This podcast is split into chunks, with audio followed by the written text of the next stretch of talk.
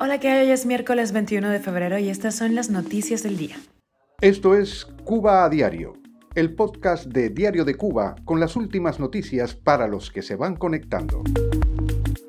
Esteban Lazo va a Kenia para esclarecer el destino de los médicos cubanos. Díaz Canel recibe a la delegación agrícola de Estados Unidos y la empuja a seguir saltándose el embargo. Taiwán pide a sus ciudadanos que no viajen a Cuba. Y te cuento que ya tenemos entrevista en el de Diario de Cuba esta semana. Hablamos con Alejandro Zúñiga, un joven cubano que ha creado su propio proyecto de clases de canto en Barcelona. Esto es Cuba Diario, el podcast noticioso de Diario de Cuba.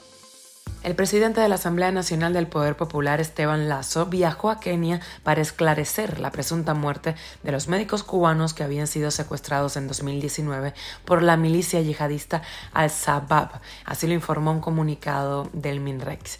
La Habana dice que hace gestiones con varios gobiernos y actores internacionales para obtener más información del paradero de los doctores Acel Herrera Correa y Landy Rodríguez Hernández. Como medida adicional, La Habana dijo que ahora, después de que los médicos permanecieron casi cinco años secuestrados, fue que se iniciaron contactos con el gobierno somalí. Cuba a diario. Miguel Díaz Canel recibió este lunes en La Habana una delegación de la Asociación Nacional de Departamentos de Agricultura de Estados Unidos, a la que empujó a seguir saltándose el embargo y derrumbar muros para establecer nuevos negocios, según publicó el portal oficial Cuba Debate. Hoy, desde el Gran Aston, un hotel del consorcio militar Gaviota, sancionado por Washington, tienen prevista una conferencia de prensa para discutir las oportunidades y los desafíos para el comercio agrícola entre ambos países.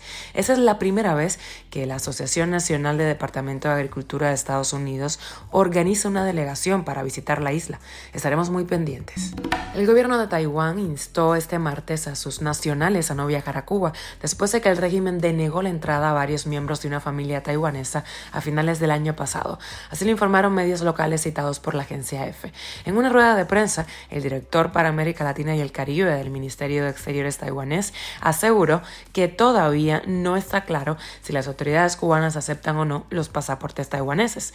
De los cinco miembros de la familia, las autoridades cubanas permitieron la entrada de dos y denegó las otras tres, argumentando que La Habana apoya el principio de una sola China y por tanto no reconoce los pasaportes de Taiwán. Cuba a diario. Y en el de Diario de Cuba hablamos con el artista y profesor cubano Alejandro Zúñiga, un joven que ha creado su propio proyecto de clases de canto en Barcelona, Voice and Flow.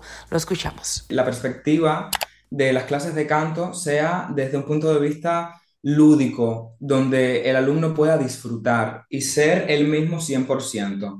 Entonces, eh, partiendo de la base que soy un profesor poco convencional, porque aunque, tenga, aunque, aunque haya pasado la carrera dos veces y tenga muchísimos conocimientos y haya estado estudiando la gran parte de mi vida música, eso no, no interfiere con la estética que yo pueda tener. Yo doy mis clases así, por ejemplo, y mis alumnos me aman por como soy, porque se dan cuenta que pueden ser ellos mismos, que no vienen rígidos, o yo no les digo, tienes que, o sea, tienes que venir vestido de tal forma o tienes que... No, yo lo que quiero es que sean ellos 100%, porque la idea de estas clases es crear artistas y que sean ellos mismos.